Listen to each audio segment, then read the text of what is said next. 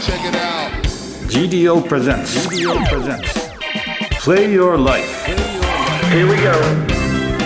皆様こんにちはナビゲーターのゴルフダイジェストオンライン向井ですナビゲーターのゴルフダイジェストオンライン今岡です。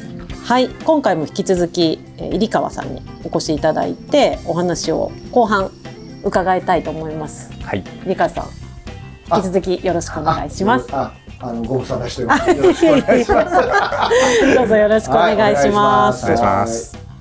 なんか興味が尽きるってことはないんですか？興味はね、どうだろう。興味。疲れたなとかさああ、けどね、最近あるかも。いや、体力よ。とかまあそれも含めてですけど、やっぱ体力も必要じゃないですか、遊ぶというあか、もうズバリ言うと、はいえ相手、遊ぶ相手。うーんもうこそれに尽きる。興味は自分の中にこう燃えるもんとしてはい。あるんだけれど、遊ぶ相手が誰かによって、その遊びがもうどんどん広がっていくよね。結局遊びって誰と遊ぶかがすごい重要で、うん。遊びそのものに、まあ、道具とかね、うん。その方もその相手も道具もすごいんだけれど、うん。もう影響を受けまくるわけ、このでその道具にそのライフスタイルが出てるから、うん。仕事とかあのバッグの中に遊び道具を詰める。もうその段階でこの人が仕事できるなと、うん。もうぐっちゃぐちゃに来る人いるじゃないですか、もうこれできないな。とかおあるじゃない。すごいそういうとこ見てるんだ。なんで？いやいや最初は会った時にそういうとこ見ない？見るよね。見てるんでしょうねきっと、うん、意識はしてないですけど、うん、うん。であの集合時間間にちゃんと来る人とか。あるじゃないですか。すいません遅れました。遅れた人。電車が電車がちょっと。だから相手大事。遊びは。誰と遊ぶか広がり方が違うんですか。っていうかやっぱりそれの遊びの真髄っていうかね、うん。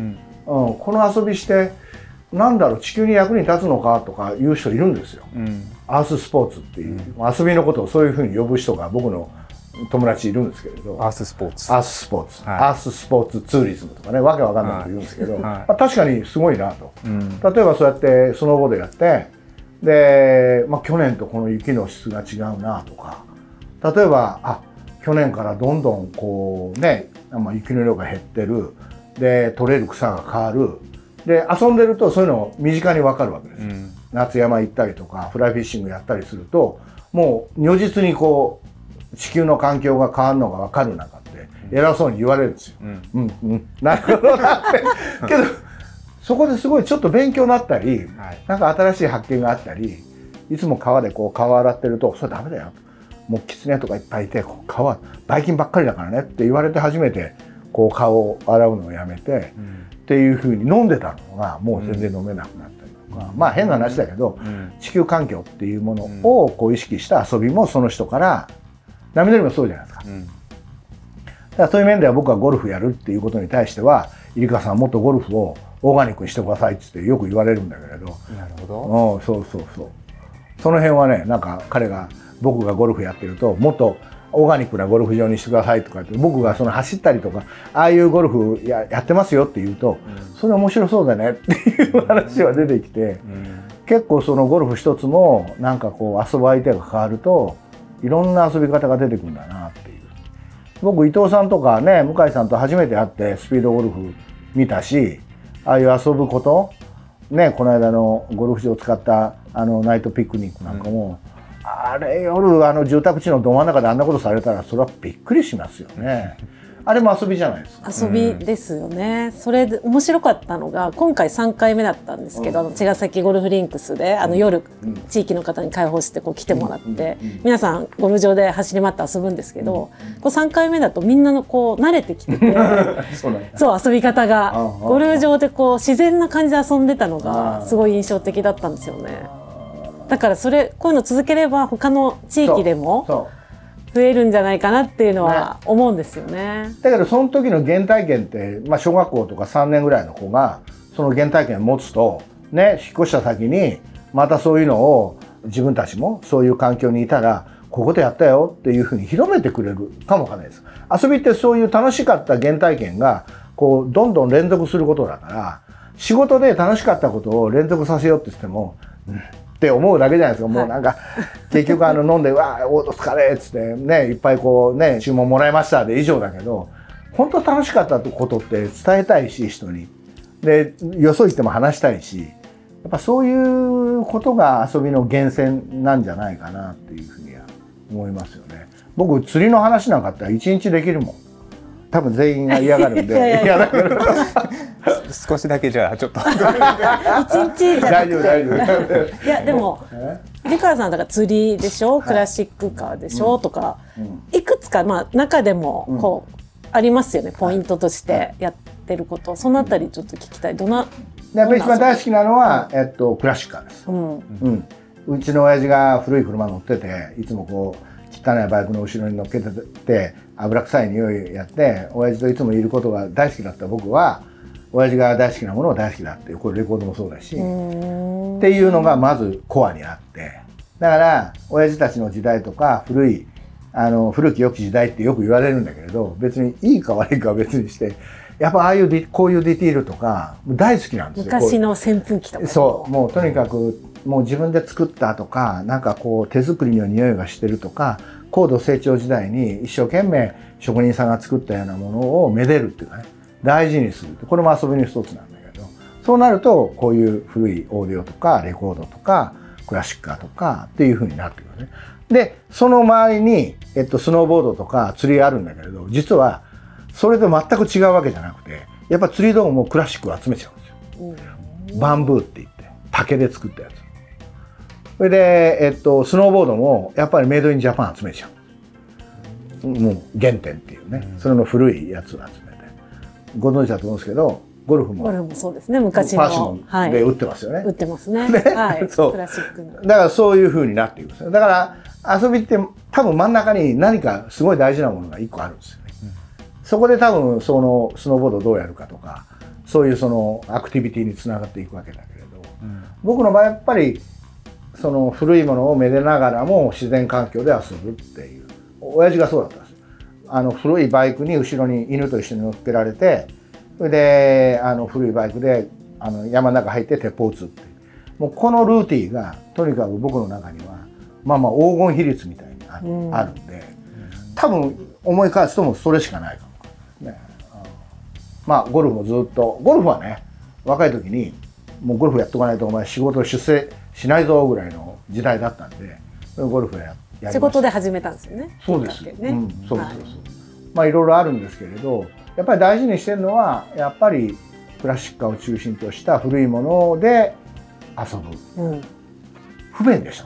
そうなんですよこれ不便がいいんですよ。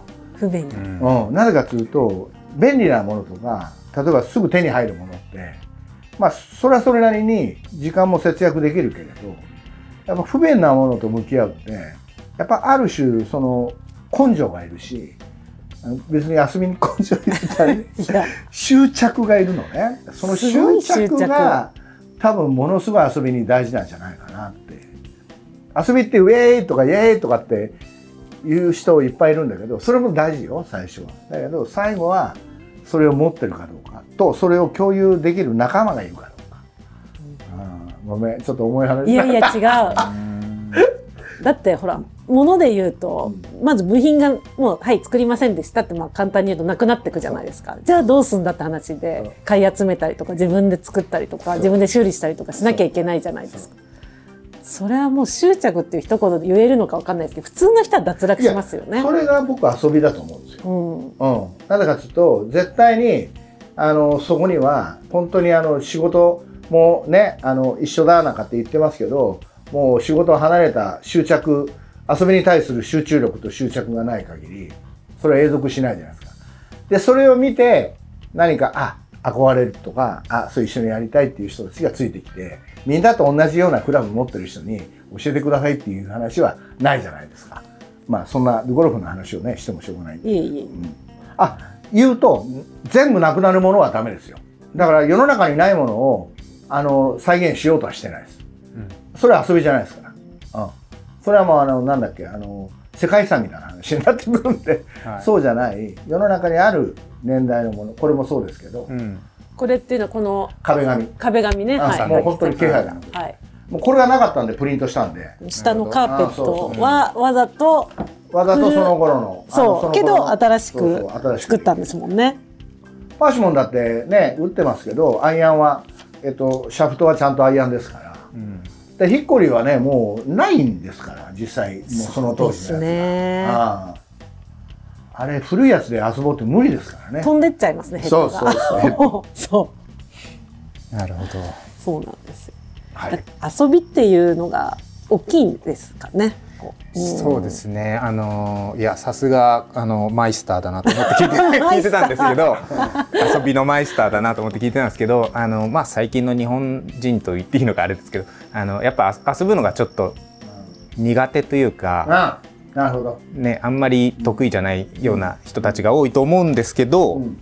実際は違うかもしれないですけど、なんか何を遊んでいいのかわかんないとか、そういう人たちにアドバイスというか、いやいやあのね それねもう時代で片付けるとよくないんだけど、うん。ウェルビーイングっていう言葉あるでしょ、はい。うん、今流行ってる。流行ってるっていうのはまあそういうはい。まあもう良きことをやりましょう、うん。でいい生活をこう継続させましょう。でそれって今の時代だからすごく合っててまあいろんなものをこう奪ったり勝ったりとかっていう時代はもうこれからあんまりなくなってね、うん。みんながこうまあまああの平和で、あの本当にその誰かがこうどういうのかな差別されたりとかっていう話ではない。であのそういう経済活動も循環するんだみたいな。まあお題目だけかもわかんないけど流れはそういう流れになってて、その中で育った男の子とか女の子っていうのもやっぱりあの、まあ、僕らがやってる遊びっていうのはどちらかというとウェルハブイングって言われるその持つこととか、うん、で勝つこととか。まあそういうことがベースだった遊びなんですよ。でそれは今の子たちはそういうことじゃないんですよ。でゴルフへ来てますカシャーみたいな、うん、楽しんでますみたいな。それはあの偽物かもわかんないけどそういうウェルビーイング的な、うん、の方が多分本当に Z 世代はそっちもういくら話したって僕らの言ってることは多分理解ができないし。もうすでにもうあるある世界に、あね、生まれちゃったね、生まれちゃってるから。そあないものを取るとかないから、うん。でそういう時代だったんででポパイとかそういうホットドッグが、ね、そうやって教科書になったわけだけれど、今はさそういうなんか奪うっていうかね勝ち取るとか欲しがるとかね。欲しがるとかっていうのは、まあどちらかというとないんですよねそもそも。うん、だから遊び方が下手かどうかはあんまり意味がなくて彼たちはそういうものに興味を持ってないっていうかね。興味を持ってあることはあるって分かってるんだけどもうあのね年収もそんな増えないし出世もあんまりないしそんなことを言ってもできないもんみたいな携帯電話は高いしみたいなそういう話じゃないですか。で僕らの時代はこうやればちょっとこうね給料も上がるし、ね、いい車も買えるしっていう何もないから、もうガンガンガンガンそういうことやってたんだけれど今はもう全然だから僕らからするともったいないな車もないしみたいな車をどんどん買えばいいじゃんって思うんだけれど彼たちはもう、ね、車なんかもう持ち屋もいいしねなんかシェアでね。シェアでやればいいじゃんっていう。だからもう遊びの概念が多分変わってんじゃないかな。遊び方も違うし、うん。遊びそのものがちょっと変わってきてるんですね。そう。若い子でいますよ。クラシックが来たりとか。いっぱい来ますけど、やっぱりどうのかな。まだ興味半分ぐらいで実際その車の背景とかね歴史とか。でその車が歩んできたその歴史背景みたいなものも一緒にこう服装も含めてね共有できるかっていうとやっぱりそこまで行ってないしそれも興味ないし、うん、まあだから神戸ゴルフクラブでああやってね、はい。あのクラブ入れ替えさせられるっていう。あれはあれで遊びじゃないですか。そうなんですよ、ね？そう。あの不便さがね。ね？ほこらうたまらないんですよね まああの一番贅沢は不便を楽しむことができる遊び。うん。これはもう一番あの贅沢です。もうあの本当に全てのものを持った人は不便な方へ不便な方へ行きますから、うん、だって一番のリゾートはね本当に荒野の中にほったらかせされて自分で自炊して1週間入れるかどうかっていうその富裕層の人の旅行パッケージもあるぐらいだから。そうですよね、まあだけどそれが究極だっていう言い方じゃないんだけどうん。まあプレイユアライフっていうのは、うん。あなたらしい遊びって何、って聞かれた時にそれをちゃんとこう答えられるかどうかはあのやっぱり遊びを知ってる人かどうかっていうことですよね。僕はやっぱり物とかうん。歴史とかそのものが育んだ時代みたいなものを背負って遊びますからフライフィッシングにしても車にしても。で僕のスタイルがこうだから家もこうなってるしこうなってるし。っていうことで僕の遊びってこういう遊び方なんですっていうことが多分言えるんじゃないかなっていう。非常によくわかりましたね。そう全部言ってもらえたって感じですよね。ちょっとあと、まあ、最後というか聞きたいんですけどさっきちょろっと出た、うんあの入川さんちょっとオオーガニックなゴルフやってくださいよっていう話に関してはい。もしなんかそういうことをやる立場になったらなんかアイデアありますか？オーガニックなゴルフってどういうゴルフになるんですかね？えっとねオーガニックっていうよりもあの全体を通してね、うん。言うとまあレストランもあるし、洋服もあるしそれからボールもあるしそれからキャディバッグもあるし、うん。当然芝生もあるわけですけれど、やっぱりローインパクトな、うん。やっぱり仕組みを作られてるゴルフ場っていうのは、やっぱり大好きで。だから、えっと、ああいうクラブハウスもねリニューしたけどすごいローインパクトじゃないですか。ねあのギラッとしてないし何もやってないし。やっぱあれでなんかスタイルが出せる。ローインパクトでスタイルが出せる。例えばそういうバッグにしても、まあ、あのメーカーさんでやるのはいいんだけれどもっとローインパクトでもっと安い素材でやってほしいなって本当は思うんです、うんうんうん、あれでギラッとしちゃうと違うなって感じがするんで、そういうなんか農家のオレンジのあのシートあるじゃないですかね。あのよくあの帯いかないようにあれ貼るでしょ？あれも農業用のシートじゃないですか、あのその辺の買ってきた。でローインパクトじゃないですか。あれをなんかちゃんとこうねあのフェンスしたりとかっていうねゴルフ場があるんだけどやっぱあるものをうまく利用してローインパクトに作っていく。要するに環境に負荷をあんまり抱えないで、作っていくゴルフ場のことをもうちょっとこうあのオーガニックにしたらって僕の友達はたまに言いますね。なるほど。だから変なゴルフ場見てるんでしょうね多分連れて行かれる、わかんないけど。そうあのなんかやっぱギラついてる部分はありますからねゴルフ自体がやっぱり。うんうん。なまあ過剰な感じはありますよね。そうなんですよね。コースによっては。コースもそうだし、まあ、例えばそういうウェアとかにしても、そこはまあごいやだから平たい話その彼が行けるゴルフ場にしてよっていう。うん、うん、であそあもう G リオさん行けるね。行けるっていうか行きたいねってなりますから。そう。過剰なことをしてないし。環境には負荷かかってないし、でなおかつ地域に開いてるし。っていうのはやっぱりゴルフ場の新しい遊び方だと思うし。そういうのを広めていきたいんですけどね全国に。でしょ？そうなんです。そのためにあの茅ヶ崎ゴルフリンクスをやっているので、うん、であの見てる人には分かってますよ。うん、うん、だからあのビレッジに来て波乗りやりますけどいよいよ次はこっちでゴルフやるとか言ってますから。あいいですよね。そういうのが、はいものすごく自然な流れですもんね、流れ流れ結局。そうそうですね。うん。まあだからそういう面では僕 G リオさんっていうかね茅ヶ崎と関わらせていただいたっていうのはやっぱり何かのやっぱりこう縁があることは間違いないんですけれど、縁があった以上にあの僕らと同じ僕らっていうかねあの僕も見てるとこ同じだったしで G リオさんももう本当バッチリそこ見てるんでもう本当にそういう面ではコンセンサスっていうかね、あれが普通のゴルフ場で僕らがあのビレッジできるかっていうと絶対らしくないですよねあんなの。そうですね。でしょ？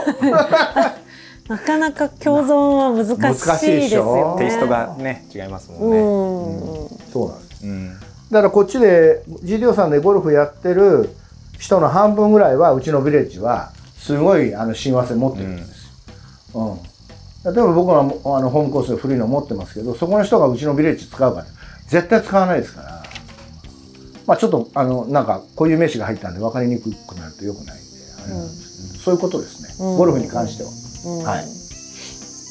今2階のカフェをね茅ヶ崎ゴルフリンクスのやられてますけど、うん。なんかやってみて実際思ったの何か違ったこととかありますか？いや思ったこと以上に、狙った以上に答えが出てるんで答えが出てびっるくりしましたよ。どんな答えが出いやてるだからもうとにかく待ってましたのごとく近所の人が来たじゃないですか。そうなんですよね。でしょ？クラブハウスのねゴルフ場のクラブハウスの2階に。待ってましたね。来たわけじゃないですか。そんな待ってたの？ぐらい来たからそれはびっくりしましたよ。うん、いやいるだろうなっていうぐらいの雰囲気だったのは、まあ、これもなんかニコニコして話してますけど遊んでますから絶対いますよねなんかって言いながら、えそんなやっぱりいたんだみたいな話でいっぱい来たっていうのとやっぱり最初に降り立った時にあれだけ犬が多いでかい犬が多かったっていう。やっぱり大きな犬を飼いたいから茅ヶ崎に多分引っ越し来た人もいるんだろうな、そうなると大きな犬と一緒にご飯が食べるのがあれ大きな犬を預けるとすごい高いんですよ絶対一緒にご飯食べたいはずだから僕も大きな犬あれ来てるんでそれもいるだろうなっつったらもう思った倍ぐらいいたっていうねだから本当にあのゴルフ場の2階のレストランとはいえ地域になくてはならないレストランになりつつありますよね。あります。うん、だからそれはゴルフ場のレストランとやっぱりその地域になくてはならないレストランっていうものをこのもともと全然別のもんだってみんな思ってるわけです。それが一緒にあの混在できるっていうのはやっぱり GDO さんのスタイル？あれ普通のゴルフ場であんなことしたら怒られますよね。おいちょっと待てっつって。どこ行くんだ？みたいな話じゃないですか。いやすいません。トイレ借りにとかって言われてももう会員さんのいるところだったらもうねもう出ていけなくなっちゃうんで。す基本的にゴルフ場って言ったらゴルファーのものみたいな感じですけどね。あそこの2階はゴルフしない人もまあたくさん来ていただいてって感じですもんね、いやだから最初からやっぱりそこでそういうゴルフしない人最初ねちょっとだけねゴルフする人がご飯食べれなくなったんですよ、うん。昼間。うん。うん、でどうしようかって それ本末転倒だねなんかって言ってたんですけどそれもやっぱりねゆるーくなんだろうゴルフしてる人としない人がなんかこうお互いをちゃんと認め合ってる感じで、いい雰囲気になってきたんですよ最近、うん。うん、昔は俺はゴルフやってるからお前ら向こう行けなんか顔してたんですけど今はねああもうしょうがねえなまあこういうの楽しんでるしみたいな感じでなんか結構ね仲良く今やってるんで、うん。だからそれはそれですんごいなんかゴルフ場のクラブハウスとしては多分日本で唯一そうですね。じゃないかな。生活の一部じゃないですけど。生活の一部ですに両方ともがそういうふそうです。うに歩み寄って。歩み合っていやなかなか珍しいですよ。だからお客も分かってるんですよ。それが。分かったお客が。いるっていうことだと思いますいいお話を。はい。いや非常に興味深く大丈夫ですか楽しいお話を聞かせていただきまし、た、ねちょうどいい時間。ちょっと喋りすぎたねいや、もまだ本当は聞きた。いこといくつかあったんですけどあのやめときますね、えーまた次の時に大丈夫ですじゃあすいません。今日はありがとうごう、はいい、ざました。今日はあの、えいろんなお話聞かせていただきましてありがとうございます。ありがとうございました。はい。またあのよろしくお願いします。ええ。まだまだ話は好きにはい、はい。よろしくお願いします。ありがとうございました、ありがとうございました。はーい。すいません。はい。